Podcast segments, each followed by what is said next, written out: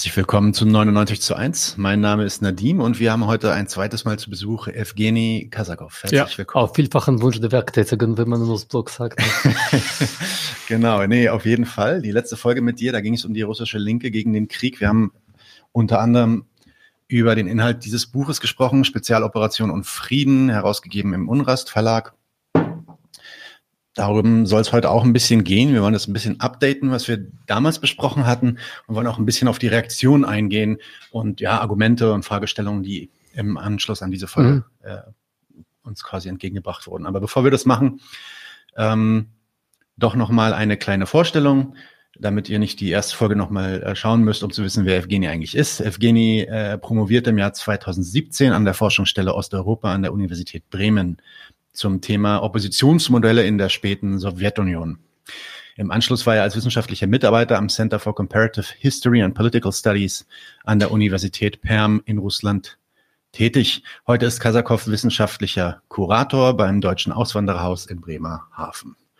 Noch irgendwas, was ich dazu erwähnen soll? Irgendwas naja, und Autor diverser linker Medien. Genau, linke, könnt ihr der Konkret könnt ihr ihn lesen, auch in der Jungle World schreibst du ähm, da könnt ihr Artikel lesen äh, von Evgeny.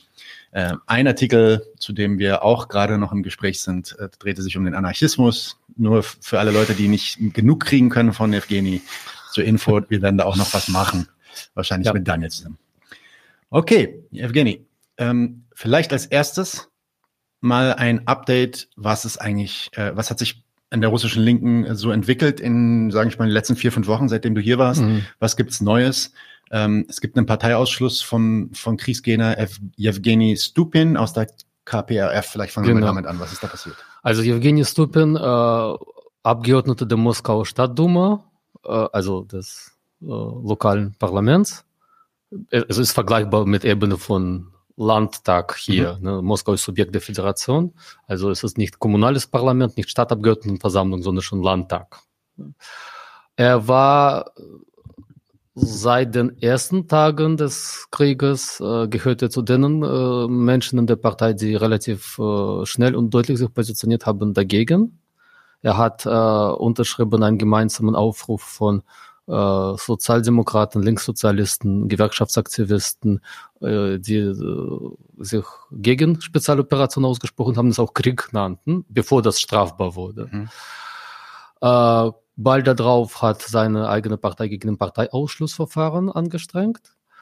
Evgeny Stupin war schon davor bekannt, dass er in Moskau zu den Politikern gehörte, die dann bei Lohnkämpfen oder bei Stadtteilprotesten dabei waren. Also er gehört äh, nicht zu diesem äh, russisch-nationalen Flügel von KPRF, sondern eher zu den Leuten, die aus KPRF eine Entsprechung zu, was weiß ich, linken sozialistischen Partei in Westeuropa machen würden. Mm, das Verfahren dauerte und jetzt wurde von der Partei ausgeschlossen. Allerdings äh, haben etliche Parteiorganisationen äh, äh, einen Einspruch gegen Ausschluss eingelegt. Formeller Grund für seinen Ausschluss war, dass er sich für einen anderen Moskauer lokalen Politiker verbürgt hat vor Gericht für Ilya Yashin. Ilya Yashin gehört ja zu dem, ich sage jetzt mal so linkeren Flügel des russischen Liberalismus, hat äh, bei allen oppositionellen Kampagnen der letzten Jahre mitgemacht und hat als Krieg begonnen und hat gesagt, ich werde nicht äh, in Exil gehen, ich bleibe in Moskau. Er wurde verurteilt für Verbreitung von diffamierenden Informationen über die Streitkräfte zu achteinhalb Jahren. Mhm. Also für dafür, dass er gepostet hat, ja, russische Truppen töten Zivilisten. Ich glaube, das ging da tatsächlich konkret um Butcher. Mhm. Und KPR-Führung sagt, äh, also für äh, was soll das? Ein Kommunist solidarisiert sich mit äh, unseren liberalen Klassenfeinden, die alle im Dienst des Westens stehen. Mhm. Äh, wäre diskutable Frage, wurde KPRF-Führung nicht dauerhaft mit dem Klassenfeind solidarisieren, wenn diese Klassenfeind russische Kapitalisten sind. Mhm. ja, also formell gesehen kann man sagen, hm, gehörte sich für einen linken Aktivisten, sich mit äh, einem liberalen Aktivisten zu solidarisieren, wenn man weiß, um was es konkret geht mhm. und was für Leute daraus ausschließen. Also ich meine, die KPRF-Führung hat es nicht geschafft, Leute auszuschließen, die Anfang der 2000er Jahre äh, noch im Parlament, äh, im Parlament Aufruf, äh, nicht Aufruf, Petitionen gemacht haben. Man sollte jüdische Gemeinden in Russland überprüfen, ob sie nicht äh, Kinder entführen. Also das ist so sogar, wer, wer schließt diese Partei aus und wer nicht. Mhm. Gut. Ähm, auf jeden Fall, äh, anscheinend finden sich in KPRF Leute, die sich mit Stupin solidarisieren und das ist noch kein abgeschlossener okay. Kampf. So. Also, ein weiterer wichtiger Ereignis in Bezug auf Thema ist ein Film, ein Dokufilm gedreht vom Alexander Stefanov. Обыкновенная Denunzifikation, ganz gewöhnliche Denunzifikation. Wir werden es verlinken unter dem Video. Alexander Stefanov äh, ist Historiker mit Schwerpunkt Nationalsozialismus, bezeichnet sich selber als äh, Sozialist, wenn auch nicht als Marxist, hat am Anfang des Krieges auch äh, dafür plädiert, dass äh, Ukraine nicht zur Armee gehen und desertieren und keinen Kampf führen. Hat jetzt gesagt, naja, vielleicht halte ich das immer noch für richtig, nicht zu kämpfen, aber es ist in Ukraine gerade überhaupt nicht mehrheitsfähige Forderung. Äh, auf jeden Fall hat er sich mit diesem Dokufilm einerseits sehr unbeliebt gemacht bei verschiedenen Seiten, andererseits einen, wie ich finde, wichtigen Beitrag geleistet, weil er war mit einer NGO, humanitäre, die humanitäre Hilfe äh, bringt, in Donbass und äh, weiteren Gebieten, die jetzt Russland unter Kontrolle gebracht hat und hat während dieser Zeit äh, Leute interviewt über ihr Leben vor dem Krieg und über ihr Leben 2014 und das ist ein zweistündiges Film, den man jetzt mit englischen Untertiteln auch sehen kann. Er äh, spricht da mit äh, verschiedenen Leuten, die unterschiedlich eingestellt sind.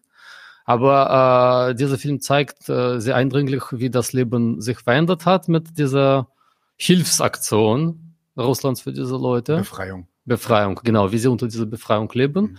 Wobei da, also da hört man zum Beispiel auch solche Positionen wie russische Truppen sind für uns okay, aber diese äh, Truppen aus den Volksrepubliken, äh, die sind nicht okay in Bezug auf Zivilisten. Oder es ist ein Unterschied, ob man Leute in, mit Leuten in Donbass äh, spricht, die was also auf dem Gebiet, was äh, vor äh, Beginn der Spezialoperation äh, zu den Volksrepubliken gehörte. Da gibt es einfach riesiges Problem bezüglich Zwangsmobilisierung, dass sich Männer einfach verstecken und äh, so, so, so zwangsweise zu diesen Truppen äh, mhm. mobilisiert werden. Und in den neuen Gebieten, die erst jetzt äh, unter russische Kontrolle gebracht wurden, da sind keine Männer in wehrpflichtigen Alter geblieben. Das sind vor allem ältere Menschen, Frauen, Kinder. Äh, und äh, dort gibt es diese, also gibt es andere Probleme. Also da ist Alltag auch ganz anders. Mhm.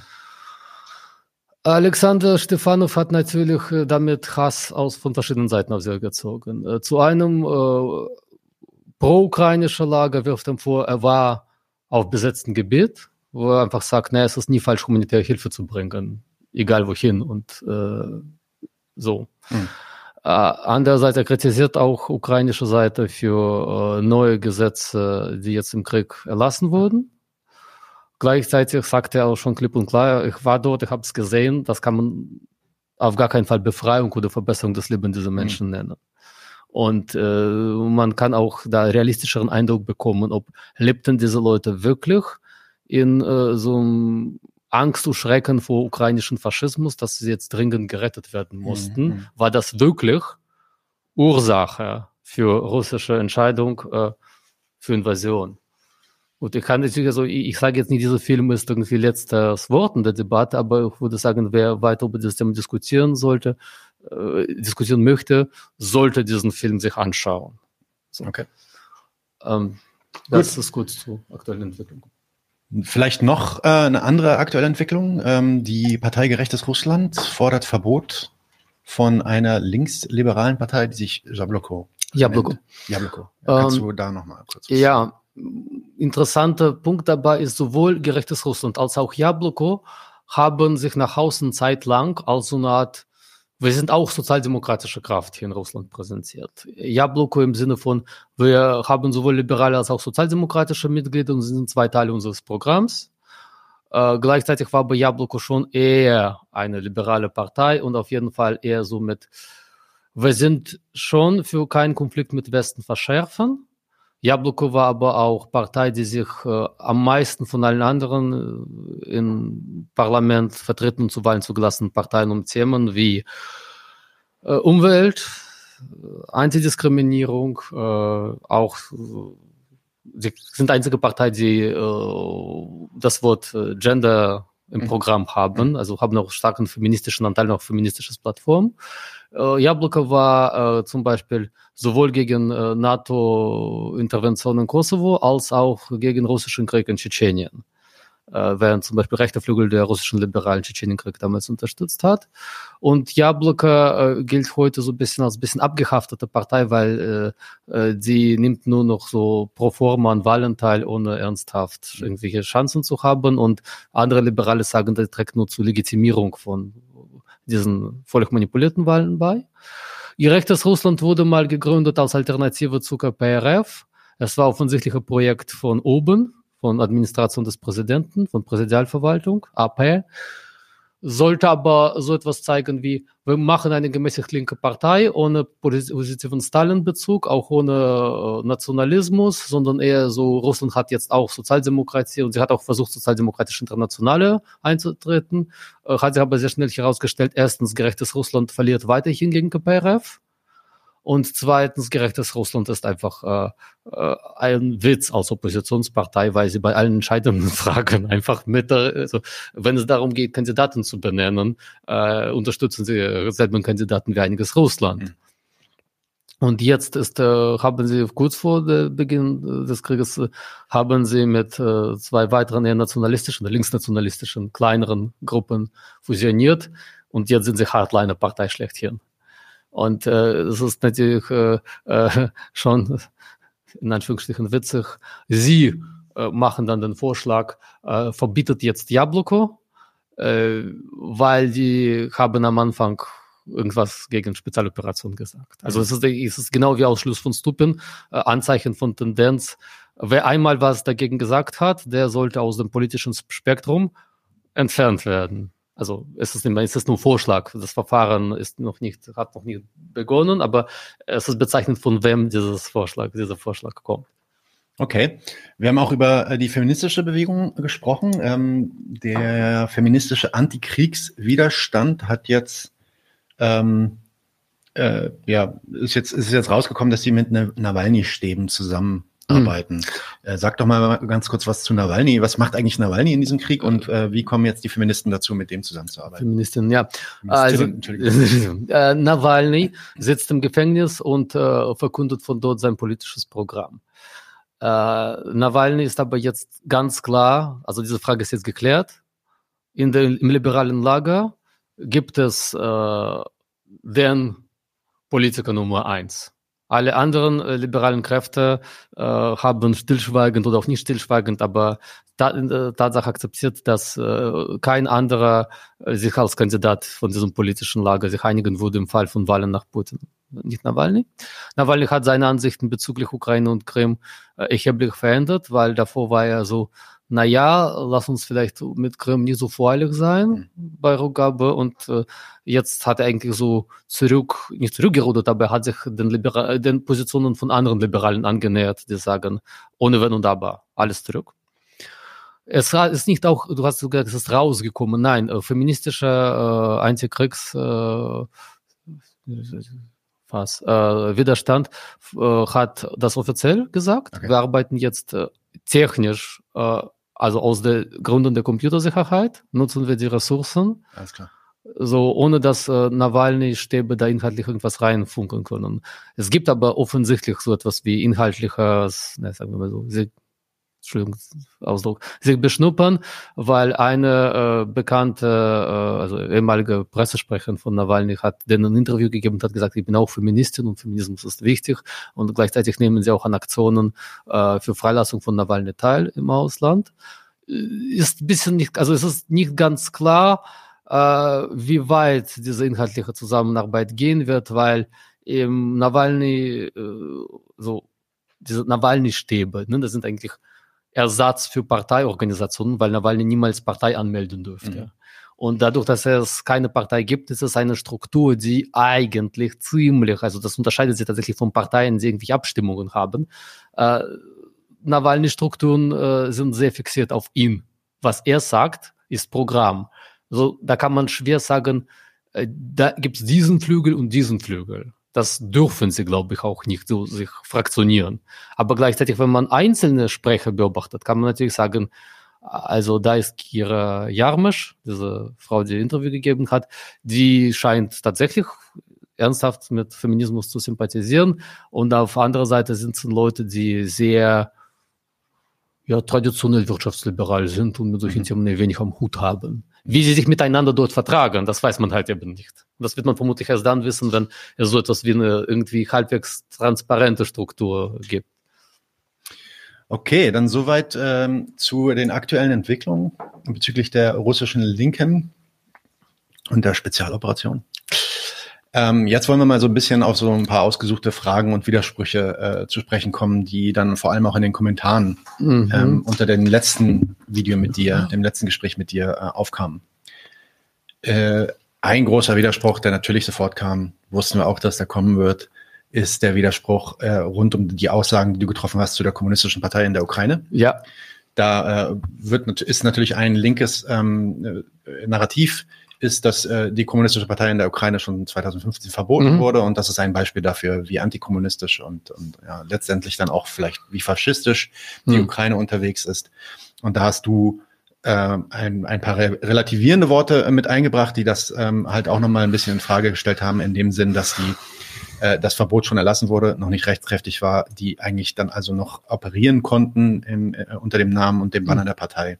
Und da gab es natürlich viel Widerspruch. Kannst du da vielleicht nochmal okay. sagen? Nochmal äh, versuchen wir das Punkt für Punkt. Kommunistische Partei der Ukraine, KPU, wurde sehr schnell nach Maidan verboten, was auch bedeutete, dass sie wohl gewählt aus Parlament entfernt wurde und dann auch nicht mehr zu Wahlen eintreten durfte. Das ist richtig. Urteil ist aber noch nicht rechtskräftig geworden. Das heißt, äh, die Partei äh, hatte noch bis Beginn dieser Spezialoperation äh, Veranstaltungen durchgeführt in einigen Städten und hat zum Beispiel so Kundgebungen oder Kranzniederlegungen gemacht. Das hat aber natürlich eine Partei, die nicht zu Wahlen eintreten kann und in schwebenden Verbotsverfahren sich befindet, ist natürlich keine, also massiv gehinderte politische Partei. Und es gab natürlich äh, ähm, tolerierte Überfälle auf äh, ihre Infrastruktur und ihre Mitglieder. Das ist richtig. Darüber hinaus kann man sagen, ja, Kommunistische Partei der Ukraine ist nicht gerade das, was sich die meisten Linken im Westen und eine linke Kraft so vorstellen. Äh, Kommunistische Partei der Ukraine hat auch tatsächlich äh, äh, immer mehr äh, Schwerpunkt gelegt auf äh, russische Sprache oder Versöhnung mit Russland und je schärfer Konflikt mit Russland war, desto mehr steht sie natürlich in Schusslinie. Mhm. Äh, aber also Ukraine äh, ist aber bis zum bis äh, 2022 nicht so weit gegangen wie zum Beispiel baltische Republiken, die sowjetische Symbolik komplett verboten haben, auch in Form äh, auch so sowas wie sowjetische Orden oder sowas. Mhm. Äh, so weit ging ukrainische Staat nicht. Und äh, man kann sagen, ja, es ist äh, in Lettland, Estland und Litauen ist sowjetische Symbolik verboten, kommunistische Parteien verboten. Es existieren aber linke Parteien, wenn auch ziemlich erfolglos. Und ich würde jetzt nicht sagen, dass Estland oder Lettland ein faschistischer Staat wäre. So. Andere linke Kräfte, die nicht sowjetnostalgisch sind, könnten weiter agieren.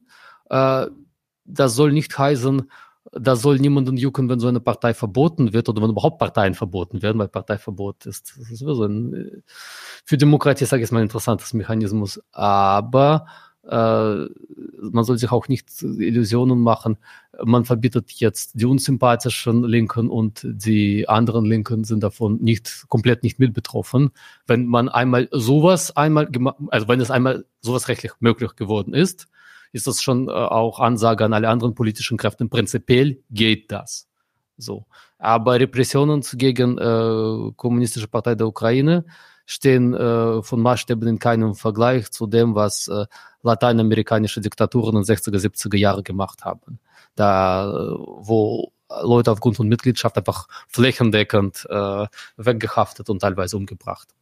So. Habe nie gesagt, es ist völlig ausgeschlossen, dass Ukraine äh, zu so einer Situation kommt, aber das war bisher nicht der Fall gewesen.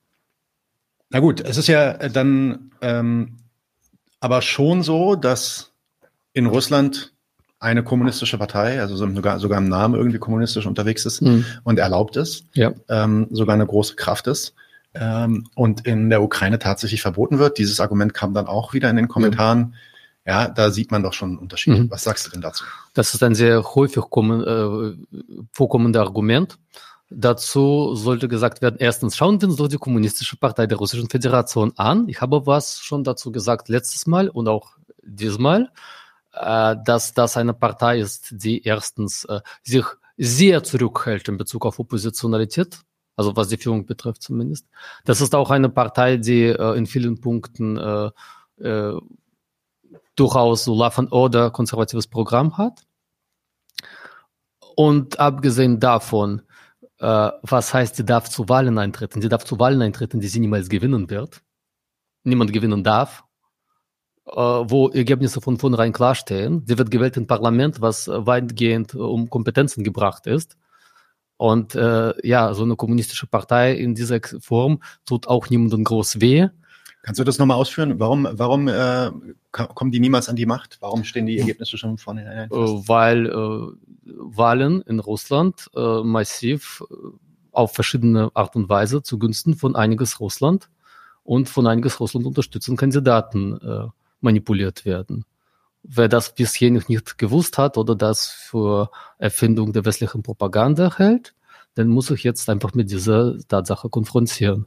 Das heißt, äh, zu Wahlen eintreten, die du nicht gewinnen kannst, im Parlament zu sitzen, der keine äh, reellen Einfluss auf Politik hat und bei jeder, aber auch wirklich jeder gesellschaftliche Krise ermahnt werden. Entweder ihr steht jetzt zu Burgfrieden oder wir machen mit euch dasselbe wie mit Nawalny-Strukturen, ist jetzt nicht wirklich etwas, was man äh, als großen fortschrittlichen Fortschritt, Unterschied zur ja. Ukraine äh, halten äh, kann. Und äh, ansonsten äh, hat russische Partei und Wahlgesetz sich unter Putin so weit verändert, dass etliche kommunistische Parteien, die, also zumindest zweitgrößte kommunistische Partei, die registriert war, einfach ihren Status als Partei verloren hat. Und eine neue politische Partei äh, zu registrieren, äh, ist äh, vollkommen äh, fantastisch.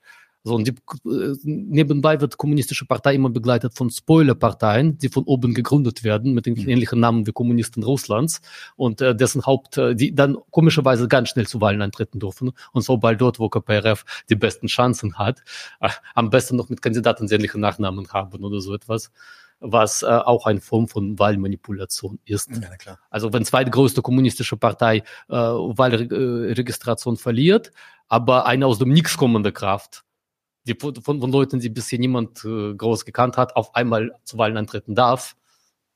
Ich glaube. Ein bisschen, als wenn jetzt in, in den USA äh, ein Ernie Sanders antritt für die Demokraten. ja, ja, ja, so, so, solche, solche ähm, und, und, und, und am besten unter dem Namen äh, Partei der Demokraten der USA. Ja, genau, so in der Richtung. Äh, und ja, genau, es kommt dann halt doch schon auf den Inhalt an, ähm, nicht auf das Label Kommunismus. Das sollte man ja eigentlich auch schon gelernt haben und gewusst haben. Also mein Gennady Zyganov äh, redet ganze Zeit äh, von äh, russischer nationaler Kultur, von traditionellen Werten äh, und äh, im Grunde genommen äh, er äh, Grund, warum er Stalin gut findet, ist, weil Stalin Russland groß gemacht hat und nicht, weil Stalin irgendwie, also Sozialismus ist deswegen gut, weil es für Russland gut ist. Das, das ist eigentlich die Message davon. So was, wo es ja auch in Deutschland einige äh, davon gibt, was mich zu, zu, dem nächsten Einwurf dann bringt, ähm, wenn dann diese äh, Vorwürfe und die Kritik, die du bringst, wenn die dann nicht mehr abgewehrt werden kann oder akzeptiert wird, dann kommt natürlich der Whataboutism äh, ins Spiel, nämlich, naja, klar, da gibt's Repression in Russland, aber das ist doch in Deutschland auch so. Also warum sollten wir da jetzt irgendwie groß drauf zeigen? Ähm ja, diesen Kommentar habe ich äh, natürlich gelesen was soll ich dazu sagen? Sollen wir an dieser Stelle Grüße in äh, Knast, Anzahl Wagenknecht und alles Schwarz sind? Die sitzen bestimmt auch acht Jahre äh, mit Jaschen. Nein, also ich, okay, keine Witze, machen wir es ernst. Ich verstehe, dass da ein Impuls ist, eigenes System nicht schön zu reden auf Kosten von Russland. Aber analytisch ist es ziemlich falsch, wegzublenden, dass russische Staat ganz andere Methoden von Oppositionsbekämpfung äh, fährt. Und äh, Kritik wäre, also kritisch wäre jetzt an diesem Punkt, oder richtiger wäre an diesem Punkt, sich zu fragen, warum ist deutscher Staat auf, im Umgang mit eigenen Bürgern nicht auf so etwas angewiesen? Warum befürchtet äh, Regierung in äh, Deutschland keinen Systemchange bei verlorenen Wahlen? Warum äh, sieht russische Regierung äh, keinen Unterschied zwischen Feindschaft zu sich und Feindschaft zum russischen Staat als solchen? Das ist nicht als Lob von Bundesrepublik Deutschland gemeint, sondern von äh, sondern im Sinne von Analyse, warum funktioniert Verhältnis von Staat und Gesellschaft oder von Staat und äh, politischen Kräften in Russland offensichtlich ziemlich anders als in Deutschland. So. Also ist es jetzt kein, das, das äh, soll nicht heißen, man hat, äh, äh, wenn man sagt, äh, ja, in Russland sind Repressionen offensichtlich äh, von ganz anderem Grad, dass das ein Argument dafür ist, Deutschland zu feiern. Aber es ist also, also äh, es wäre einfach äh, wegblenden von Realität zu sagen, das ist dasselbe. Ja, das ist vielleicht auch so ein Fehler, der immer wieder passiert, wenn man versucht, so analytische äh, Auseinandersetzungen mit einer Sache äh, moralisch sofort irgendwie einzutüten.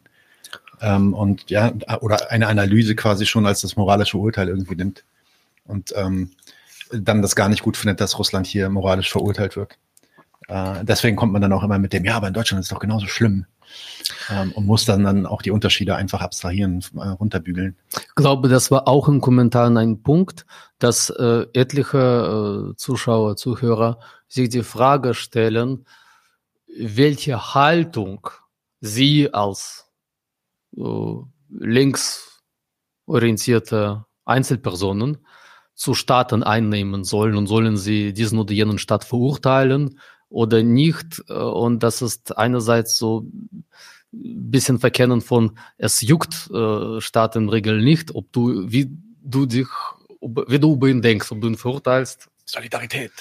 Ja, aber so quasi Analyse äh, sollte auch äh, umfassen, wie äh, wirkungsmächtig ist man wirklich und wenn man nicht sehr wirkungsmächtig ist, äh, äh, sollte man darüber nachdenken, warum ist das so, aber nicht versuchen, Wirkungsmächtigkeit zu bespielen.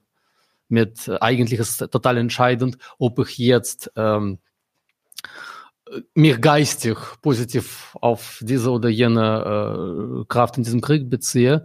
Gleichzeitig, also ich habe in diesen Kommentaren äh, viele Überlegungen äh, rausgelesen von, wäre es nicht besser, für die Linken in Ukraine oder in Russland, es würde so und so kommen und dann gäbe es immer eine Chance für, also wenn jetzt Ukraine gewinnt, dann könnten sie doch danach und so weiter und so fort. Und das ist, äh, also Linke stellen Spekulationen auf, wie könnte es sein, aber das ist sehr einseitig, weil Staaten fragen sie nicht. Liebe äh, linke Begutachter dieses Konflikts, äh, was oder äh, linke Theoretiker, linke Praktiker, linke Aktivisten, was sollen wir denn tun nach dem Krieg? Sondern das sind quasi so Hoffnungen, die werden erfüllt oder nicht erfüllt, aber das ist kein Beitrag zur Erfüllung dieser Hoffnungen. Das ist einfach nur, ich wünsche mir, das wäre so. Und gleichzeitig ist das so also interessante Mischung aus Einerseits versuchen Menschen dann so realpolitisch zu denken. Und reale Politik ist natürlich immer Bezug auf Staat. Also Realpolitik besteht aus der Frage, was soll der Staat tun? Mhm. Äh, und äh, steigen da voll ein, geben Ratschläge äh, dem Staat, wenn man sie fragt, Entschuldigung, warum macht ihr das? Sagen sie, ja, was anderes, also dann schalten sie zurück in so eine Analyse der Kräfteverhältnisse und sagen, naja, was anderes, also wir können ja nichts, nichts, wir sind nicht so wirkungsmächtig, unsere eigentlichen Endziele durchzusetzen. Ihr seid aber auch nicht so wirkungsmächtig, äh, diese Moderatorziele durchzusetzen. Also es, es, es ist keine Hemme. Ich würde nur sagen, so, wenn ihr sagt, wir sind zu schwach, um äh, jetzt mit irgendwie keine Ahnung, linke Kraft äh, Zelensky und Putin zu schlagen, ja, ihr seid aber auch nicht stark, äh, Zelenskis, äh, Wahlpo Zelenskis äh, Agenda nach dem Sieg zu bestimmen oder was äh, Deutschlands Politik oder äh, Russlands Politik so, zu bestimmen. Ja. Ja, und das Gleiche gilt ja auch, das haben wir auch festgehalten in einer Diskussion äh, zur Friedensdemo für die Forderung nach, nach Verhandlungen und mhm. äh, oder nach Waffenlieferung oder gegen Waffenlieferung. Da nimmt man sich, glaube ich, ähm, auf, auf Basis von so einer von so einer Not, wo man sagt, ey, man muss doch irgendwas tun, nimmt man sich da mehr ähm, Handlungsfreiheit im Kopf raus, als man hat, glaube ich. Ähm, aber bevor wir, da hatten wir ja auch nochmal einen Punkt, den wir besprechen wollten. Mhm. Aber bevor wir auf den Punkt kommen, auch vor allem diese Diskussion über die Friedensdemo, gab es noch einen Kommentar, der so ein bisschen in die Richtung ging, ja, ja, aber der Kasakov, der schreibt ja in seinem Buch nur über die Linke, die den Krieg äh, nicht gut findet, die da was dagegen hat. Warum redet er eigentlich nicht über die Linke, die, die äh, in Russland auch existieren, die was äh, an dem Krieg gut finden und auf der Seite des Kriegs sind? Ähm, äh, weil, warum hast du darüber nicht geschrieben? Also es wäre also linke Motive für oder linke Begründungen äh, für den Krieg das wäre genauso ein umfassendes Buch nochmal. Mhm. Äh, ich kann schon vorstellen, dass es für Verlag und für äh, Publikum hier äh, das Thema Linke gegen den Krieg einfach interessanter ist. Mhm. Weil für den Krieg äh, können viele Linke sein, aber Entscheidungen treffen dort nicht die Linken, sondern andere Leute. Und wer quasi über Ru Entscheidungen der russischen Politik wissen möchte, der liest dann lieber über tatsächlich aktive Entscheidungsträger. So, aber es wäre natürlich ein äh, interessantes Projekt. Vielleicht äh, schreibe ich darüber etwas, aber nicht in dem Umfang. Vermutlich, es findet sich auch, glaube ich, nicht äh, Verlag äh, oder Redaktion, die bereit ist, äh, hunderte von Seiten über, äh, warum verschiedene Linke sich äh, zurechtlegen, dass man diesen Krieg unterstützen sollte.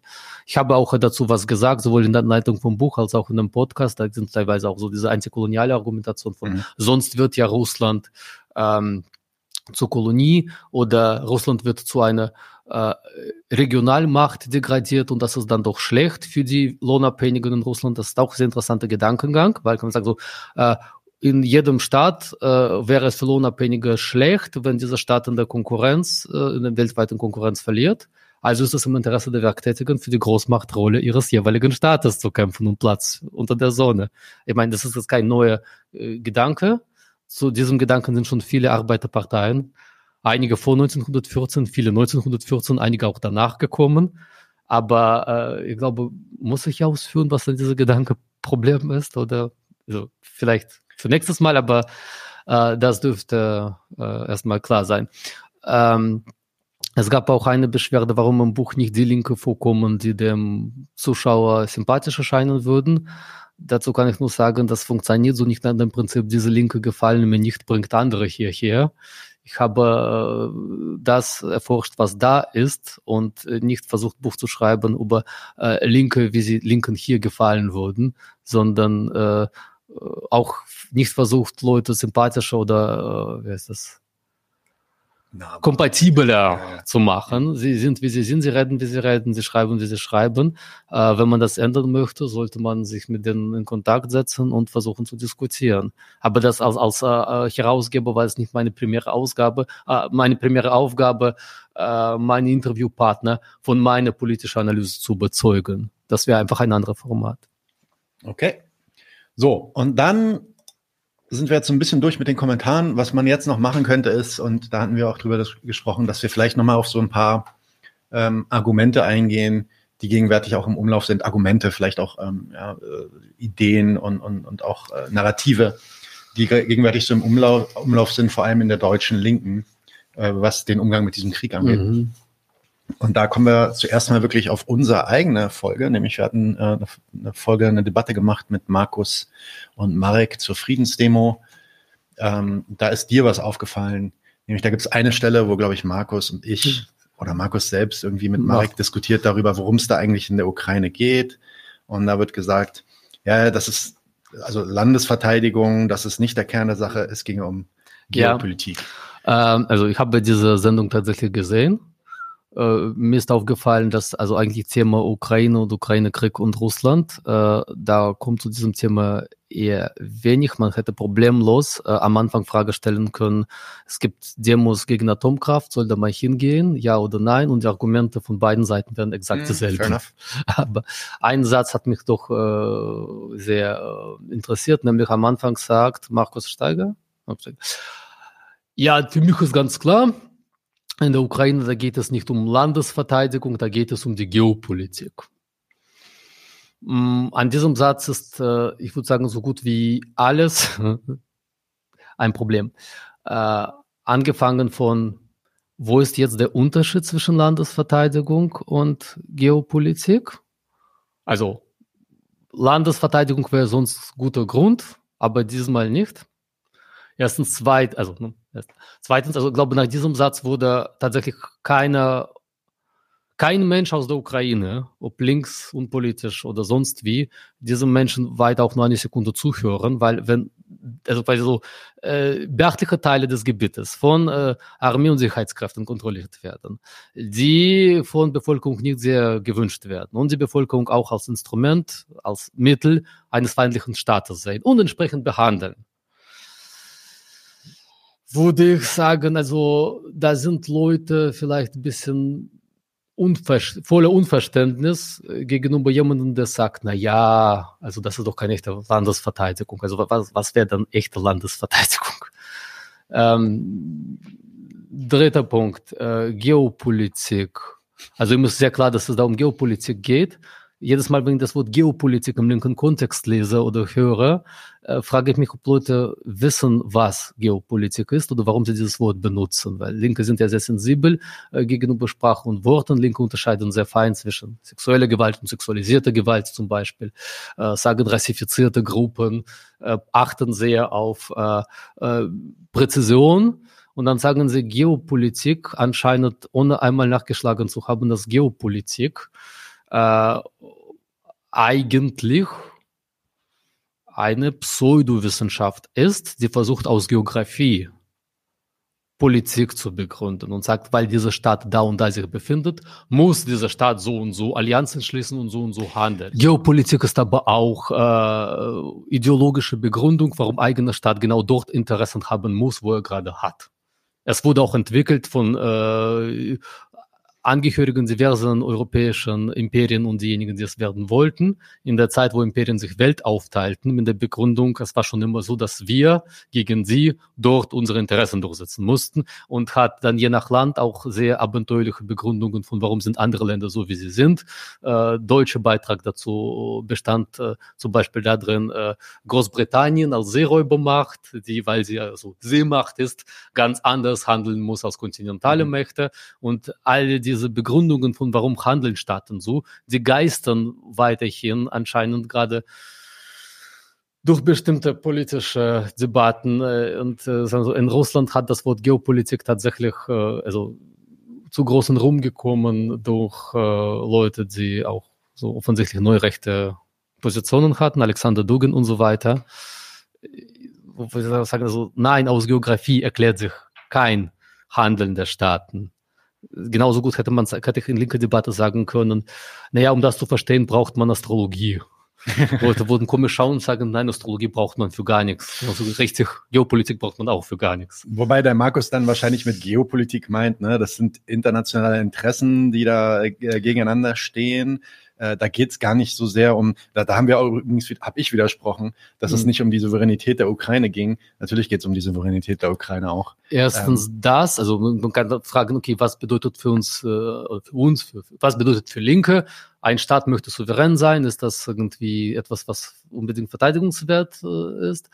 Aber auch solche Analysen, die immer sagen, äh, Ukraine hätte sonst gar keine Konflikte und äh, im Inland und keine Probleme mit Russland, wären da nicht fremde Mächte, die sich einmischen und Leute irgendwie aufstacheln. Manchmal hat das so, so einen fast schon beruhigenden linken Klang, wenn Leute sowas sagen wie, eigentlich haben wir nichts gegeneinander und nur fremde, große, anonyme Mächte machen uns zum Feinden und viele unbedarfte Linke oder auch so progressive Zuhörer denken, ach, wir feinen Leute sind gar nicht nationalistisch verhetzt. Äh, sie sind äh, äh, eigentlich kritisch gegen die da oben. Man sagt, nein, Nationalismen haben äh, sich ausschließende Positionen äh, das ist ein Konflikt, auf die sich natürlich äh, äh, Weltmächte beziehen. Allein weil sie Weltmächte sind, geht, sind sie in so einer Position, uns gehen alle Konflikte was an. Kein Konflikt überall äh, irgendwo auf der Welt ist uns egal. Dafür ist also quasi das, das gehört zur Weltmacht dazu. Aber das heißt nicht, dass alle Konflikte in der ukrainischen Gesellschaft einfach Ergebnis von fremder Einmischung sind. Natürlich, nat natürlich resultieren viele Konflikte daraus, dass Ukraine beschlossen hat, ein kapitalistischer der Welt von kapitalistischen Staaten zu sein. Äh, und dann muss man mit anderen Staaten konkurrieren und stellt fest, man hat gar nicht so gute Konkurrenzmittel und ist am laufenden Band in Position, dass andere Staaten einen Bedingungen diktieren. Und daraus ergeben sich, aus Umgang damit ergeben sich verschiedene politische Positionen. Aber es ist, es tut mir leid, das klingt auch für, für, für, äh, für äh, gerade für viele Menschen aus Ukraine so, als äh, wären Ukraine Menschen ohne eigenen politischen Willen und politischen Bewusstsein, sondern einfach nur äh, so, so eine äh, Erfüllung von Willen von anderen. Wir sagen so, nein, äh, weil Ukraine aus Ukraine einen starken äh, kapitalistischen Staat machen möchte. Das möchte er schon, also es ist jetzt nicht so, weil im Westen dafür Geld gibt, sondern dass er so schon seine äh, entristische politische, äh, seine eigene politische Position und sollte auch solch ernst genommen werden. Das ist ja auch ein Narrativ, muss man sagen, was es nicht nur in der Ukraine gibt. Also wir hatten wir auch letztens erst wieder, als die Proteste im Iran losgingen äh, nach der nach der. Ermordung mhm. von ähm, äh, Amini, ähm, mhm. dass sofort gesagt wurde von von so Linken, vor allem so ja, ich will die jetzt mal nicht betiteln, aber von vielen Linken gesagt wurde, ja, das ist doch alles wieder so ein Inside-Job, das sind die Amerikaner, die da, der CIA, der da seine Machenschaften trägt und so weiter. Ist ja eigentlich fast immer, wenn irgendwo irgendwas passiert, mhm. ähm, äh, die Idee, da haben die Amerikaner, da hat der Westen irgendwie seine Hände mit im Spiel. Ja. Also Hände mit im Spiel haben, was bedeutet das? Also bedeutet es, als äh, Weltmacht Nummer eins kann man keine polit keinen politischen Konflikt in keinem Land einfach links liegen lassen, sondern äh, muss schauen, äh, wo finden sich äh, diejenigen, mit denen man eher politisch was anfangen kann. Einflussmöglichkeiten. Genau, aber das versuchen dann auch andere Staaten. Daraus ergibt sich halt eine Situation, dass äh, äh alle, äh, die äh, Status und Weltmacht haben, versuchen reinzuwirken. Aber was anders wäre, zu sagen, alle Konflikte auf der Welt fangen, fangen überhaupt deswegen an, weil Weltmacht das sich wünscht. Manchmal fragt man sich, warum wünscht sich das Weltmacht überhaupt? Äh, also was hat äh, irgendeine Weltmacht davon, dass, keine Ahnung, es Konflikt in irgendeinem dritten Weltstaat gibt? Und zweitens so, nein, äh, nochmal, äh, armenische und aserische Nationalisten haben einfach komplett ausschließendes politisches Programm. Sie brauchen nicht USA oder Türkei oder China dafür. Äh, sie äh, fragen zwar, wer kann uns unterstützen, aber ihre Feindschaft haben sie ja schon. Sie brauchen niemanden, der denen erklärt, ihr seid jetzt Feinde. Wenn, wenn, ich, wenn ich irgendwie mit Grenzen meines Staates unzufrieden bin und meine, man soll den Staat in Grenzen äh, von Anno Dunumals, als er groß und mächtig war, wieder richten, dann habe ich einfach Konflikt mit Menschen in benachbarten Staaten. Wenn ich meine, ein Teil meiner Bevölkerung ist nicht loyal genug zu meinem Staat und gehört äh, aus der politischen Leben entfernt, dann habe ich Konflikt mit dieser Gruppe der Bevölkerung. Das liegt. Ja. Ja, hört, hört. Okay, ein anderes Narrativ, und das ist natürlich richtig groß auf der Linken, ähm, ist, sage ich mal, die, die, die antifaschistische Perspektive, mhm. die ja dann, muss man sagen, dann teilweise auch wirklich mit, mit der Narrative äh, Putins und des Kremls geteilt wird. Da wird dann immer wieder ähm, drauf gepocht, guckt mal, äh, da ist jetzt wieder so ein Soldat, der hat irgendwie so ein Symbol auf seiner, auf mhm. seiner äh, ähm, Uniform. Das ist doch der Beweis für den Anbruch des neuen Faschismus in Europa. Ähm, sag doch dazu auch mal was. Du kannst dich ja auch mal beziehen auf Leute, äh, die, die du da vor allem äh, zentral siehst. Gut, äh, das, ist, das ist tatsächlich so äh, großes Themen, großer Themenkomplex, weil äh, tatsächlich äh, man ist mit Problem konfrontiert, dass äh, in äh, Berichterstattung hier äh, häufig das sehr runtergespielt wird oder dass zum Beispiel äh, Teile der russischen Opposition äh, sagen, ach ja, dieses Thema wird immer von unserer Propaganda benutzt, also reden wir gar nicht mal darüber. So was Ähnliches beobachte ich aber bei Leuten, die äh, wie der Ukraine noch westliche Propaganda groß leiden können also nehmen wir als Beispiel eure Gast, Gast äh, Susanne Wittstahl. Susanne Wittstahl, genau. Susanne Wittstahl. Äh, Susanne Wittstahl, also äh, äh, sie wird empört reagieren und die anderen Leute werden empört reagieren, aber tatsächlich, äh, sie erinnert mich teilweise an russische Liberale, weil wenn ich mit russischen Liberalen äh, über äh, so Schweinereien in Russland rede, können wir uns gut verständigen, dann rede ich mit denen, was ist mit Rechtsradikalen in der Ukraine und dann schalten sie so auf ach, darüber wissen wir gar nicht so viel. Also was heißt, ihr wisst darüber nicht viel, es sind doch Berichte da, ach, wer kann das schon wissen? Wir sind auch gar nicht die Experten für ukrainische Politik, lass uns über unsere Probleme reden. Susanne Wittstahl ist nach 2014, also davor, glaube ich, hat sie, zumindest soweit ich weiß, nichts groß mit Thema zu Thema Ukraine und Russland was veröffentlicht. Aber nach äh, Maidan 2014 hat sie sich sehr viel mit diesem Thema beschäftigt. Ja, sie war auch dort. Ne? Sie war auch dort, tatsächlich. Ich war nicht dort, deswegen so. Im Donbass und so. Ja. Genau. Äh, wenn sie dann aber sagt, ja, wissen Sie über Rechtsradikale in Russland, ach na ja, so, da kenne ich mich auch nicht so aus und bin ich auch nicht so die Expertin für. Äh, das ist natürlich äh, gut und ehrlich, wenn Leute sagen, dass sie für etwas keine Experten sind, aber wenn ich jetzt äh, äh naja, über äh, eine Seite ganz detailliert reden, auf, äh, wenn mich jemand zur anderen Seite fragt, sag, ach, wer weiß das schon, kenne mich da nicht aus, hat das interessanten Beiklang. Ich möchte aber jetzt keine böse Unterstellungen machen, ich möchte einfach nur ein bisschen zu äh, Methoden und Schlüsse von Susanne Wittstahls Analyse was sagen. Also erstens, nochmal, äh, sie war dort, ich war nicht dort, sie kann vermutlich Ukrainisch, ich kann kein Ukrainisch, ich hoffe, sie kann Ukrainisch. Äh, vielleicht, ich weiß nicht, ob sie Russisch kann, sie sagt, sie sind keine Russisch, Russland-Experten. Ähm, allerdings, also es gibt Analyse, es gibt Reportage, das sind zwei unterschiedliche Formen. Man kann das natürlich äh, ein bisschen vermischen, aber also wenn, wenn man tatsächlich äh, im Land ist und äh, Leute befragt, also wenn es nicht einfach, äh, ich erkläre diesen Konflikt von meinem Schreibtisch aus, sondern irgendwie ich interagiere mit Leuten, die da drinstecken. Ne? Zum Beispiel, so Beispiel, ich schreibe ein Buch über russische Linke.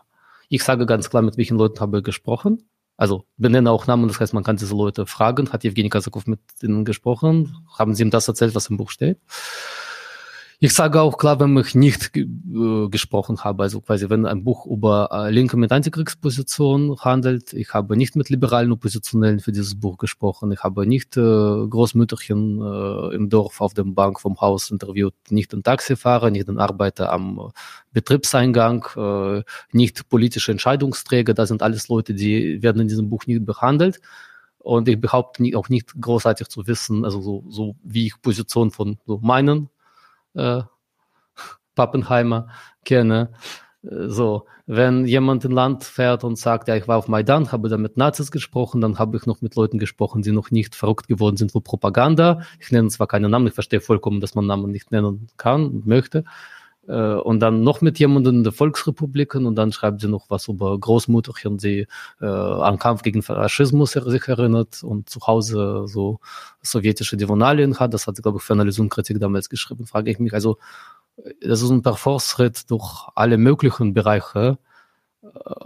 Und äh, ja, okay, man kann wahllos oder nicht wahllos Leute fragen, aber äh, was bringt es mir, wenn ich habe einmal mit einem Nazi gesprochen und einmal mit äh, unpolitischen Menschen, dann noch mit irgendwelchen Leuten. Also das ergibt vielleicht so, so ein Bild, aber das ist ein relativ äh, chaotisches Bild. Äh, mich würde auch interessieren, also vielleicht habe ich da was übersehen oder überlesen, dann bitte ich natürlich zur Entschuldigung. Aber neben Nazis, äh, prorussischen Aktivisten oder äh, äh, irgendwelchen Opfern von rechtsradikaler Gewalt gibt es in Ukraine noch Parteilandschaft mit Parteien, die im Parlament sitzen, äh, ihre Programme haben. Äh, die mögen für Linke komplett unsympathisch sein, aber äh, ich würde sagen, die haben nach wie vor viel politischen Einfluss und wie wäre es, wenn man den politische Programm einmal irgendwie liest, kommentiert, deren Poli also wenn ich wirklich über ganz Ukraine schreibe und nicht zum Thema Rechtsradikalismus in der Ukraine oder Linksradikalismus in der Ukraine oder Donbass-Konflikt äh, mit Augen seiner unmittelbaren Beteiligten, weil irgendwie mir scheint es so, dass sie die große ukrainische Politik äh, im Augen von Susanne Wittsteil und einigen ihrer Leser und ihrem Publikum, ich habe mal ihr Publikum bei einer Veranstaltung gesehen, so ein bisschen verschwindet hinter diesen Rechtsradikalen. Man nimmt es gar nicht ernst. Das ist schon sehr zentral, also, das Thema. Ja, aber wenn man gar nicht ernst nimmt, was die Regierungspartei in ihrem politischen Programm schreibt und mit was für Themen sich die Regierungspartei beschäftigt, wie Corona-Krise, Reform der, also Marktreform der Gesundheitssystem oder äh, Gesetz, der ermöglicht, äh, ausländischen äh, Unternehmen äh, Boden, äh, Grundboden in Ukraine zu kaufen und dann eine andere, eigentlich recht konservative Partei dagegen protestiert. Das sind auch interessantes, interessante Konflikte. Und immer alles auf, äh, da sind die Rechtsradikalen und ihr Tun und Wirken ist, dass das, äh, naja, sehr selektives Bild der Ukraine, was äh, Aspekte in den Vordergrund drückt äh, und andere Aspekte total unsichtbar macht. Susanne Wittstahl hat unter anderem auch diesen Punkt mit ähm, in äh, Ukraine äh, ist sowjetische Symbolik verboten und in äh, Russland nicht. Damit ist sie überhaupt nicht allein. Also zum Beispiel in der äh, jungen Welt schreibt neulich Harald Projanski oh ja, der Text, im Artikel Wie rechts ist der Kreml äh, auch, also einerseits ist das sehr differenzierte Text und also ich erkläre gleich warum.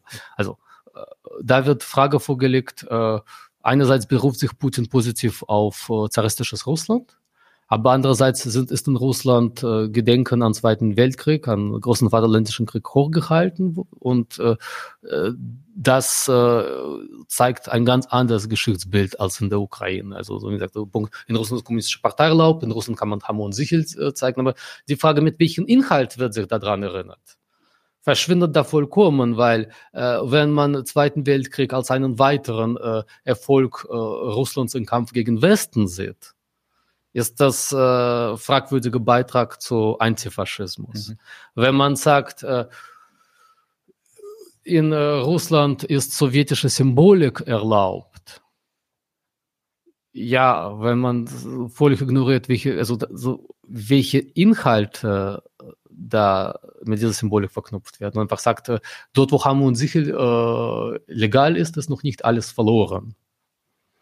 Also es ist, es ist, sagen wir mal so, äh, die, dieselbe Methoden der antifaschistischen Recherche, äh, die man an Ukraine anwendet und sagt, aber da, da hat jemand was gesagt. Also Susanne Wittstahl ist tatsächlich äh, äh, dabei, sowas zu sagen wie, ja, da hat Zelensky eine Rede gehalten, hat sich auf Sparta und 300 Spartaner berufen und einen ähnlichen, also ähnlichen Bezug hatte auch mal Goebbels, nee, Goebbels, Göring in einer Rede im Zweiten Weltkrieg. Also erstens glaube ich so, Sparta ist äh, immer wiederkehrender Bezug für kriegsführende Länder in Europa, weil das ist so ein in Geschichtsbild äh, immer wiederkehrender Motiv von Standhaftigkeit und, und so weiter. Und heroischen, ja. Selbstaufopferung. Ja, ich vermute alles, was äh, Zelensky über Sparta weiß, weiß er aus sowjetischen Schulbuch und aus dem Hollywood-Film und nicht aus der Rede von Göring. Und äh, das ist, äh, also sage ich mal, schon ein bisschen aus dem Finger gesogener Beleg für äh, faschistischen Charakter des ukrainischen Staates. Äh, zweitens, äh, zweitens, drittens, äh, zum Beispiel mir gefällt äh, eine Stelle bei Herrn äh, Harald Brojanski in äh, Junge Welt, wir verlinken den Artikel unter dem Video, wo er sagt, ja, viele sagen, Putin ist ein Faschist, weil er Ivan Iljina seinen Lieblingsphilosophen nennt. Aber Wer Iljins Schriften liest, ich zitiere, kann feststellen, dass seine Ideen nicht im Faschismus, sondern im Zarismus und im russischen orthodoxen Christentum wurzeln. Das ist eine entscheidende Differenz zwischen dem Kreml und der Staatsmacht in Kiew. Eine Rechtfertigung und Rehabilitierung von Nazi-Kollaborateuren ist in Russland ausgeschlossen, in der Ukraine hingegen sind die Nazi-Kollaborateure Stepan Bandera und Roman Schuchewitsch per Präsidentendekret im Rang von Nationalhelden erhoben worden. Bei allem Konservatismus des Kremls steht die antifaschistische Ausrichtung der russischen Führung außer Frage. Erstens kann man sagen, da geht jemand sehr differenziert dran und unterscheidet zwischen äh, Faschismus und Monarchismus oder Konservatismus, was auch analytisch richtig ist. Ich frage mich nur, wenn man bei Ivan Ilyin diesen Unterschied macht, kann ich gleich sagen, was mit Ivan Ilyin so an sich hat wenn man das bei Vanillin macht, warum macht man es eigentlich nicht bei Organisation der ukrainischen Nationalisten? Denn sie waren auch nicht durchgehend während der gesamten Existenzgeschichte faschistisch. Die haben sich zwischendurch schon mal einmal während des Zweiten Weltkrieges versucht, ein anderes Programm zu geben, 43, wo sie auf einmal doch für mehr Parteien und äh, äh Pluralismus im ukrainischen Nationalstaat plädierten. Dann haben sie dieses Programm wieder faktisch äh, äh, zurückgenommen, kämpften wieder auf der Seite der Deutschen. Dann nach der Kriegszeit hat zumindest ein Flügel von denen sich auch Richtung konservative Partei entwickelt. Also wenn man so, so mit derselben differenzierten Blick kann man äh, genau das machen, was äh, äh, ukrainische Staaten mit Bandera macht, nämlich sagen, äh, schließlich war Organisation der ukrainischen Nationalisten dann doch eine Organisation, die für nationale Befreiung kämpfte und am Ende irgendwann dann auch für Demokratie. Was sehr selektiver Blick auf die Geschichte ist, aber so. Ivan Ilyin äh, war, ob Monarchist oder nicht, äh, durchaus äh, Sympathisant von Hitler und vor allem Mussolini.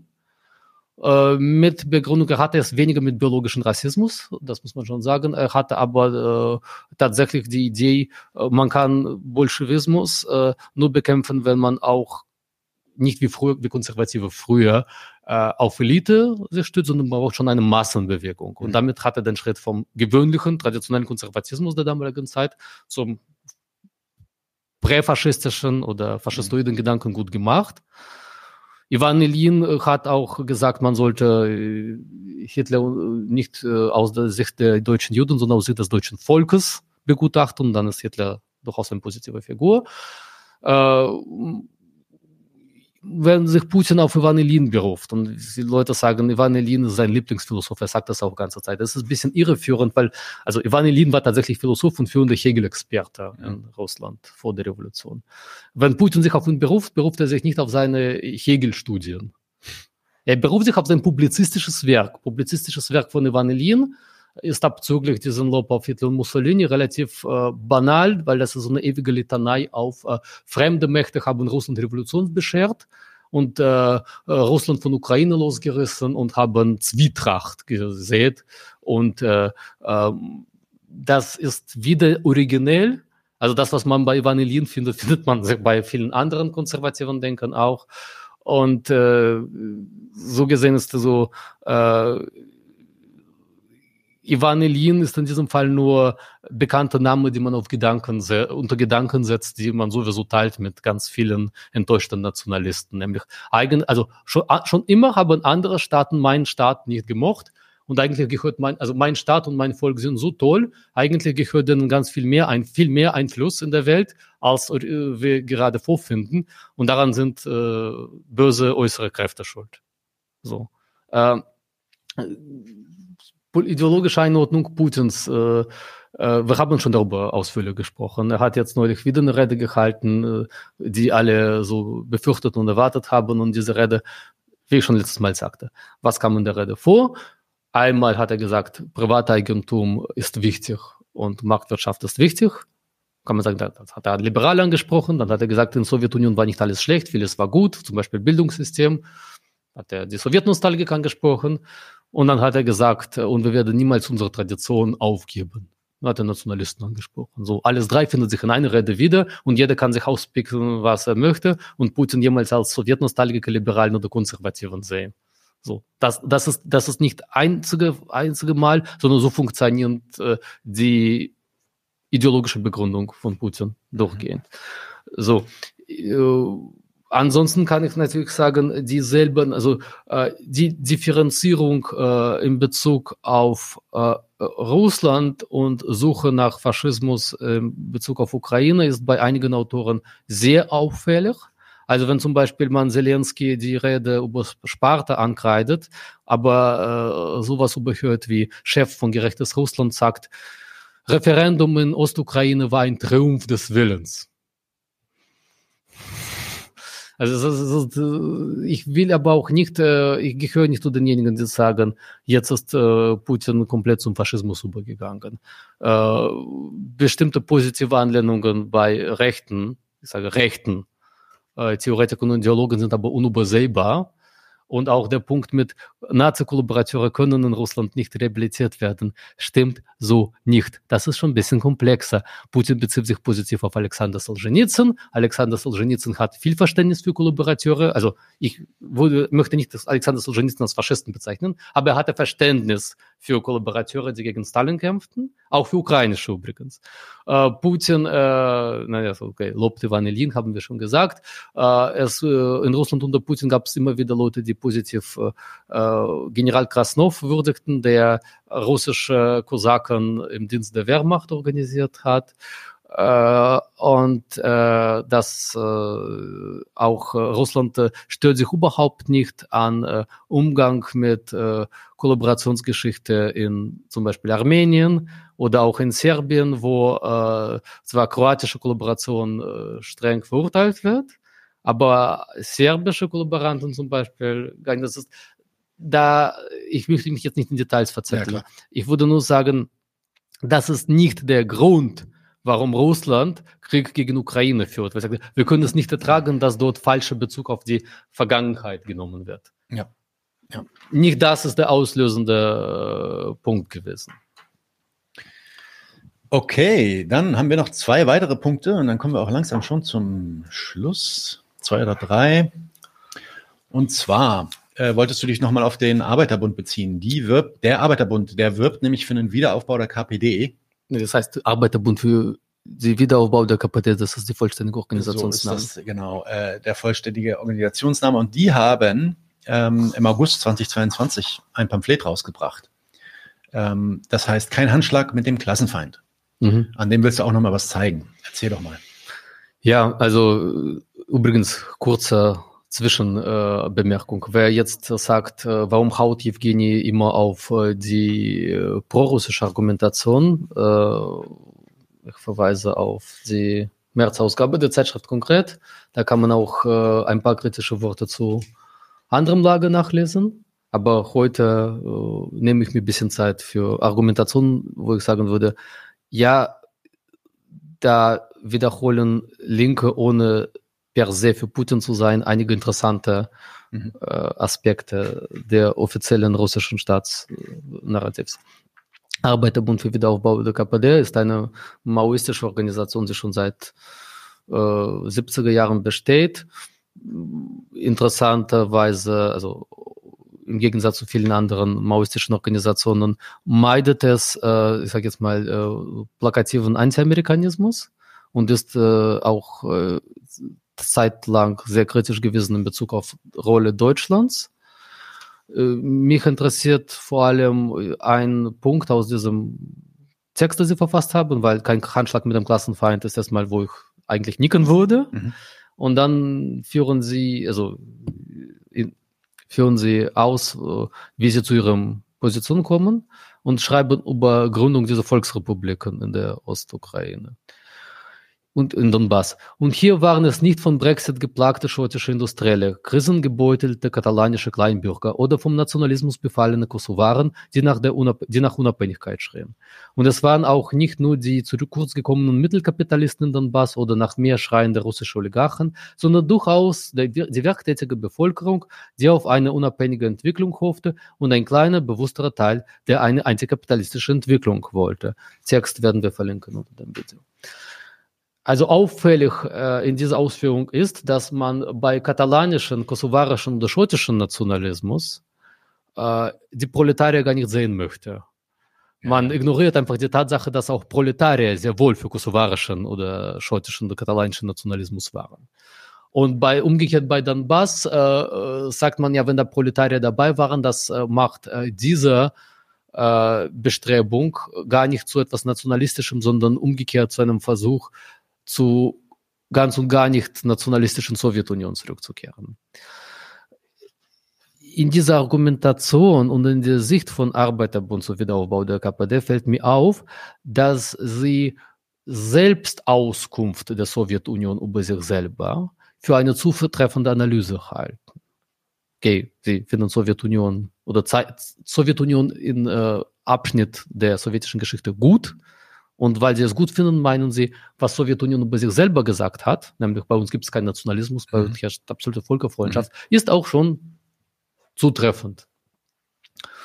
Gut, jetzt konnte ich natürlich äh, zwei weitere Podcast-Folgen allein zum Thema ja, Völkerfreundschaft in Sowjetunion, sowohl äh, vom Familienerfahrung her als auch vom äh, Analyse- und Forschungsstand äh, füllen.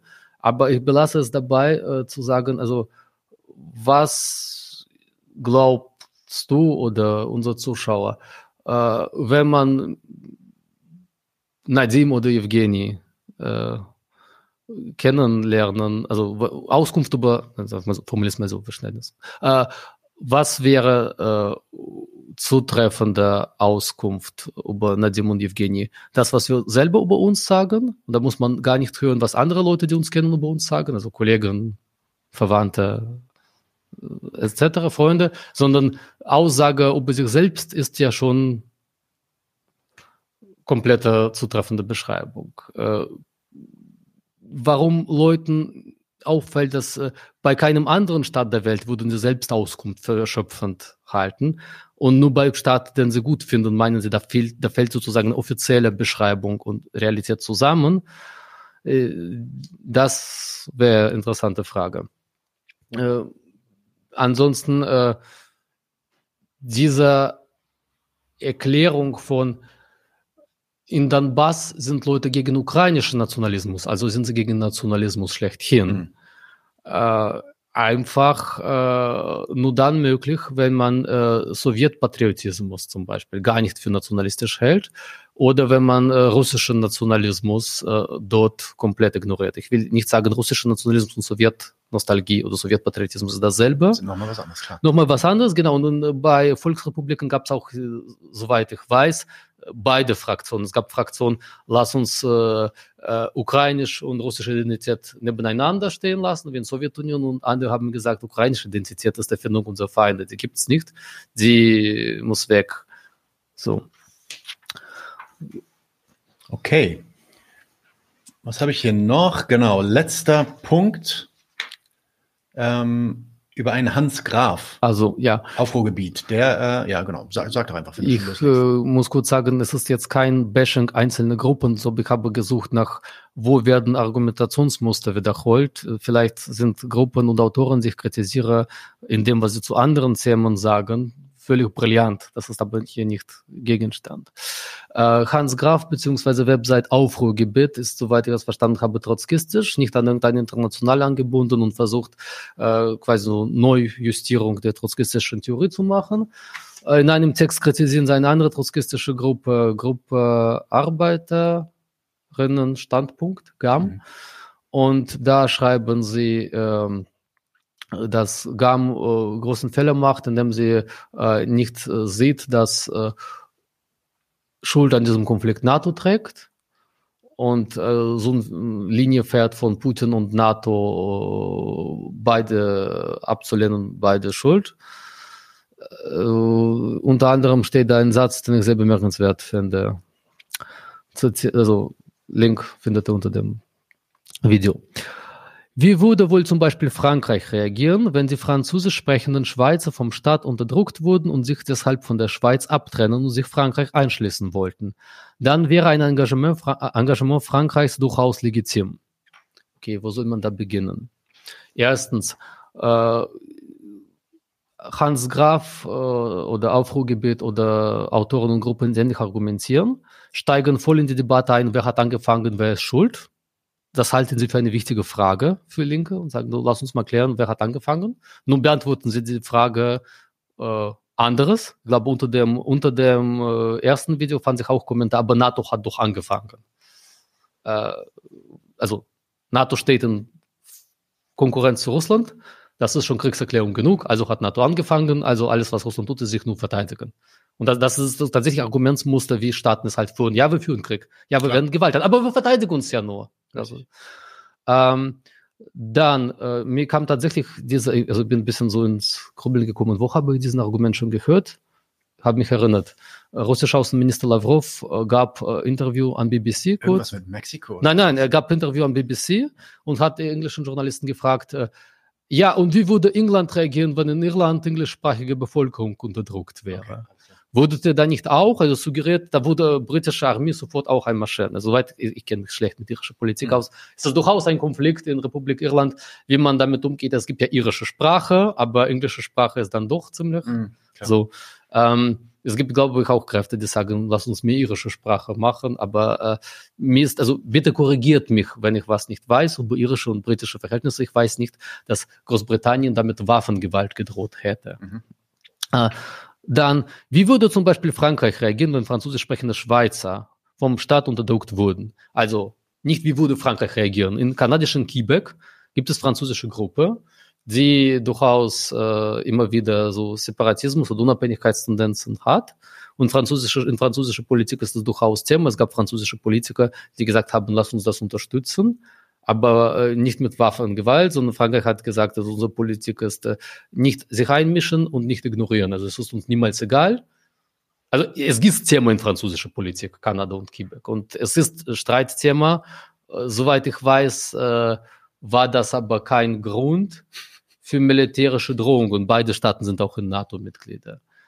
Äh, ich, anderes Beispiel, mir, was mir bekannt ist, in überwiegend französischsprachigen Kamerun, bitte, wer sich mit Afrikanistik besser auskennt, bitte kommentiert das und korrigiert mich, wenn ich falsch liege. Gibt es sogenanntes Ambazonien, da lebt englischsprachige Bevölkerung. Sie hat durchaus äh, Tendenzen, sich vom kamerunischen Staat abzutrennen oder äh, von der Anerkennung der Sprache zu erkämpfen. Ich habe auch nie davon gehört, dass äh, Großbritannien äh, an Kamerun mit äh, äh, Drohungen rangetreten ist. Vielleicht war das Thema bei Diplomatie. So, was will ich damit sagen? Will ich damit sagen, westliche Staaten sind einfach friedlicher und tun sowas nicht und das ist nur ihre Putin, der sowas macht? Ich würde eine andere These in den Raum stellen. Ich würde These stellen, dass äh, Einsatz für britische oder französische Sprache gar nicht Zweck des britischen oder französischen Staates ist. Und das, womit diese Staaten sich beschäftigen äh, und was sie auf der, äh, in der weltweiten Konkurrenz holen wollen, ist nicht, dass möglichst viele Leute französische Kultur oder britische Sprache huldigen. Das machen sie zwar auch nebenbei mit dem Kulturinstitut Français, aber Institut Français ist nicht das wesentliche Instrument der französischen Außenpolitik. Und ich glaube auch nicht, dass äh, äh, primäre Ziel ist, dass durch Lernen von Französisch werden möglichst viele Leute sich an Großfrankreich anschließen wollen. Äh, wenn Staaten sagen, äh, wir nehmen einen Sprachkonflikt zum Anlass zum Drohen, würde ich sagen, da liegen noch weitere Konflikte vor. Und man, Russlands Staat hat äh, äh, vermutlich äh, schon auch so Probleme mit Ukraine war mal ein Absatzmarkt. Und EU-Annäherung bedeutet, wir verlieren einen Absatzmarkt. Ich, ich, ich, bestimmt äh, fühlen sich Leute in der russischen Führung gekränkt durch Änderung des Status der russischen Sprache. Mhm. Aber dass das der Zweck von Politik, von kapitalistischen Staaten ist, äh, wir wollen überall auf der Welt unsere Sprache verbreiten, das würde ich bestreiten. Bitte, wenn ihr Gegenbeispiele äh, sozusagen so habt, äh, schreibt sie rein. Aber also, mich hat tatsächlich bei Hans Graf diese Scheinlogik, aber würde da nicht jede andere Stadt genauso reagieren? Also tun sie nicht. Erstens tun sie nicht. genau. Zweitens nicht, weil sie irgendwie netter und äh, besser sind. Und äh, das hat aber auch dann tatsächlich so, also es, ich glaube nicht, dass Anton Graf, äh, Hans Anton Graf, Quatsch, was erzähle ich da? Hans Graf äh, äh, glühender Putin-Anhänger ist. Ich äh, glaube auch nicht, dass irgendwie das äh, Russland Interesse hat, seine Gruppe zu unterstützen. Aber tatsächlich russische Propaganda streut diese Argumente in alle politische Debatten. Es ist völlig egal, wer diese, Argumente wiederholt. Es kann ein AfD-Politiker sein oder ein versprengter Trotzkist. Wichtig ist, dass das Leuten das irgendwie logisch scheint. Also auch so beliebte Argument ist, ja, würde USA dulden, dass vor ihre Haustür Kuba. Ja, ja, Kuba oder Mexiko, genau, das war das Ding. Ja, ja aber faktisch hat es USA Witz bestehen. Die USA hat sich mit Sowjetunion geeinigt. Und da, da, da war anscheinend auch andere Lösung möglich. Also ist, wenn Staaten sagen, wir haben gar keine andere Wahl, als Krieg zu führen. Entschuldigt, das sind souveräne Staaten einerseits äh, pocht Putin da drauf, dass sein Staat souverän ist und sich von niemandem was sagen lässt. Und gleichzeitig sagt er, ja, aber wir hatten jetzt keine andere Wahl. Na, wobei, dass der, dass der denkt, dass er da keine andere Wahl hat, das nehme ich ihm schon ab. Ne? Also, dass der Putin äh, jetzt nicht davon aus, also dass der sich schon so bedrängt fühlt oder äh, in, ja, im Zwang sieht, quasi zu sagen, da müssen wir jetzt reingehen, so höchste Eisenbahn. Es ist ja aber auch nicht völlig irrational, weil wie gesagt, Zeit arbeitete eher gegen ihn und alle Beobachter sagten, also 2014 hätte er wesentlich bessere Chance. Ja, ja, ja. Das, so. war, das war ja auch eine, eines der Narrative, was jetzt vor kurzem rauskam, dass es so jetzt oder nie, ne? dieses mhm. jetzt oder nie Thema ähm, gerade ganz groß für ihn war. Jahr. Ich, ich möchte aber da eine scharfe Trennungslinie ziehen zwischen Staaten verstehen, also im Sinne von verstehen, äh, was sind die Motive staatlichen Politik und wie kommt es zu solchen Konflikten und verstehen im Sinne von Empathie mit Staats, jeweiligen Staatsführung ja, ja, entwickeln. Ja. Und ich glaube, das ist, das ist so ein bisschen äh, einerseits klar, wenn ich sage, Putin ist nicht irre und das ist nicht einfach äh, Einzeltat eines äh, Madman. Genau. Hm. Äh, kommen Leute und sagen, das ist schon äh, zu viel äh, Rechtfertigung. Apologetik. Genau. Äh, und andererseits äh, treffe ich immer wieder auf Leute, die tatsächlich äh, sich, äh, aber was hätten sie denn tun sollen, als Staat sich als Frage vorlegen? Ja, Wobei, also erstens fragt Staat sie nicht nach diesem Ratschlag. Also Putin ruft nicht bei deutschen Linken und sagt, was soll ich tun? Ja. Äh, und auch so ein bisschen tun so, ja, sie wollten eigentlich gar keinen Krieg, aber sie wurden dazu gezwungen. Sie dazu gezwungen genau. ja, alle, alle Staaten, die Kriege für uns sagen, wir, wurde, wir wurden dazu gezwungen. Also wenn da jemand, wenn du, wenn du argumentierst, dass der dazu gezwungen wurde, dann willst du im Endeffekt eine moralische Apologetik fahren. Darum geht's. Da stellst du dir gar nicht mehr die Gründe, äh, die Frage nach den Gründen. Ja. Das ist auch, wenn ich so, so ein bisschen vielleicht Bogen zu Deutschland schlagen könnte, natürlich zum Beispiel für sowas wie, wie Kraft, wie Linkspartei, die immer gesagt hat, ja, wir wollen Politik auch tatsächlich real gestalten. Ist das äh, zu einer Zerreißprobe, ein banales Wort, äh, Katastrophe geworden, weil sie haben seit, seit das ist noch bei der es gab immer gesagt, Frieden schaffen ohne Waffen, das geht, das ist möglich, das ist real. Und andere haben gesagt, das weltfremde Spinne, so funktioniert Politik nicht. Dann passiert äh, dieser Krieg, passiert ist gut, äh, fängt dieser Krieg an, wird angefangen und äh, die Teile der Linkspartei sagen, ja, in dem Punkt haben wir uns anscheinend geirrt. Wir waren anscheinend weltfremde Spinner und Idealisten. Das ist natürlich die Frage, dann können Leute auch fragen, warum seid ihr sicher, dass ihr in anderen Punkten nicht weltfremde Spinner seid? Oder jetzt nicht mehr. Ja, ja und dann ist natürlich, natürlich äh, da ist noch Möglichkeit zu sagen, wir haben immer gesagt, dass kapitalistische Konkurrenz zu Krieg führt, weil man tatsächlich jemand war, der das immer gesagt hat. Wäre noch eine Möglichkeit, aber so äh, faktisch äh, äh, ist da schon so eine Überlegung von, das können wir nicht bringen. Wir können nicht gegen Waffenlieferungen sein, aber wenn wir für Waffenlieferungen sind, verlieren wir auch Teile unserer Wähler und unserer Anhänger. Und äh, dann wissen die Leute, also bei allen anderen Parteien wissen zumindest, wo sie stehen. Und für Linkspartei ist das so, so eine Art äh, äh, unauflösbares Dilemma geworden. Gut, Linkspartei hat aber auch von Anfang an gesagt, wir, wir machen das nicht als äh, äh, Fundamentalkritik und warten, bis alle Leute überzeugt sind und machen was anderes, sondern äh, im Hier und Jetzt sind Veränderungen möglich und sie wollen wir kämpfen. Dafür brauchen wir eure Stimmen. Und dafür brauchen wir auch äh, dann und wann auch Zugang zu Entscheidungen.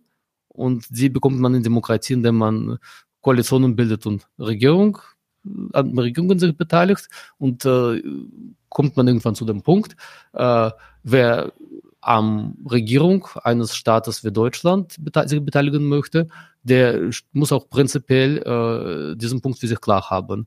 Unter Umständen führt Staat Krieg.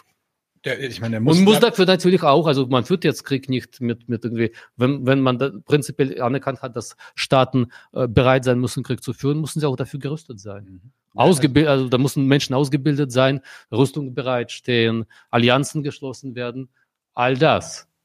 Jede Partei, die irgendwie in, in, in dieses Regierungsamt will, äh, egal welche Herren Ziele und singulären Ziele sie vielleicht sich, sich sogar setzt, muss ja kommt irgendwann in die Beweispflicht, dass sie regieren können. Und zur Regierung gehört halt den Zweck des Staats umzusetzen. Auch wenn das Krieg bedeutet. Äh, übrigens, diejenigen, die jetzt aus dieser Partei teilweise rausgedrängt werden und auch selber rausgehen und so ein bisschen als äh, sich selber so eine durchaus fundamentale und radikale Opposition stilisieren. Sie kommen tatsächlich, also sie können Bündnis und Allianzen schließen auf Grundlage vom Argument, das, was aktuelle deutsche Regierung macht, ist gar nicht deutsche Interesse, sondern da macht man sich zum Instrument von USA. Mhm. Deutschland hat eigentlich viel mehr Interesse an Frieden mit Russland. Vasall Deutschland. Ja, so, so ist tatsächlich so. Erstens ist das eine schon ziemliche Verkennung von, was Deutschland wirklich will als Führungsmacht der EU.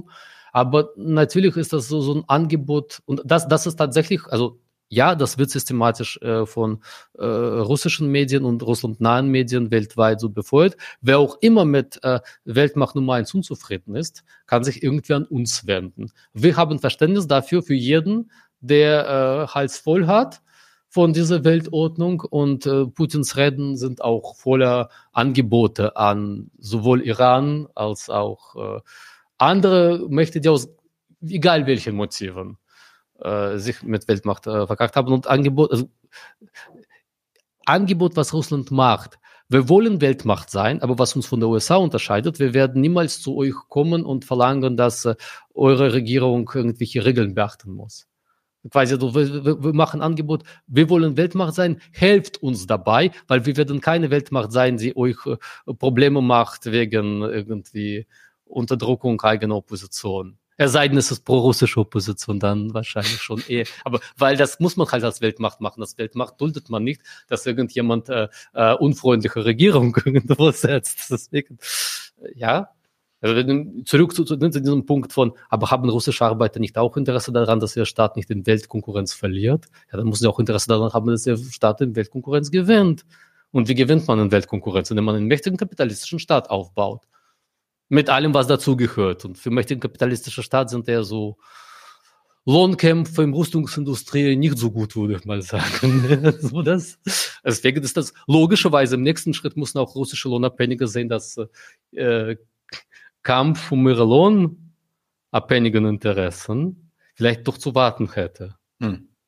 Herzlich willkommen bei KPRF. So ist es. Da, da schließt sich der Kreis. Ja, und deswegen hat Russland eine kommunistische Partei, die genau da, zu diesem Schluss schon gekommen ist. Ja. Also die, diese Theorie muss man nicht extra entwickeln, die ist schon entwickelt und vertreten im russischen Parlament. Ja. So, fertig. Ja. So, Evgeny, wenn die letzte Folge Feuer war, dann war diese Folge Öl. Äh, oh. Mal schauen, was äh, an Kommentaren dazu rumkommt. Vielleicht machen wir noch eine dritte Folge dann dazu, um darauf nochmal zu antworten. Wenn nicht nochmal das Gleiche kommt, sondern wirklich neue Argumente, dann kann man ja auch Habe hab ich vielleicht noch was vergessen von den Kommentaren? Also ich, ich bin nicht auf alle eingegangen. Ich bin jetzt nicht auf alle eingegangen, glaube ich. Ich habe zumindest jetzt hier nichts mehr drin. Aber wie gesagt, du bist ja auch öfter in Berlin. Vielleicht machen wir dann noch was. Vielen Dank, dass du hier warst. Sehr gerne. Äh, wieder ein tolles Gespräch. Und vielen Dank an alle Zuhörer. Danke für die Einladung. Und bis bald. Ciao. Bis dann. Leute, wir brauchen eure Hilfe. Wenn euch dieses Video gefallen hat, klickt auf Like, abonniert den Kanal und vergesst nicht das Glöckchen zu drücken, damit ihr benachrichtigt werdet, wenn wir neuen Content droppen. Außerdem solltet ihr uns überall folgen, wo wir verfügbar sind. Das ist Facebook, Instagram, Twitter und Twitch. Und wenn wir irgendwelche Ankündigungen machen oder Posts, dann shared, was das Zeug hält. Gebt uns all eure Liebe. Wir haben mittlerweile ziemlich signifikante Kosten. Wenn ihr es euch irgendwie leisten könnt, unterstützt uns doch auf Patreon. Dann kommt ihr auch in den Genuss verschiedener Vorteile, wie zum Beispiel Zugang zu unserer Discord-Community oder Zugang zu den ultrageheimen Patreon-Episoden, die wir dort posten. Außerdem könnt ihr uns natürlich auch über PayPal Spenden zukommen lassen. Außerdem haben wir mittlerweile einen eigenen Online-Shop. Das heißt, wenn ihr euch immer noch fragt, was ihr euren Lieben zu Weihnachten, Ostern oder sonst wie schenken könnt, geht dorthin und kauft duftes Merch. Alle Links dazu hier in der Beschreibung oder auch auf unserer Webseite 99 zu 1.de. Vielen Dank fürs Dabeisein, danke für die Unterstützung und wir sehen uns in diesem Theater.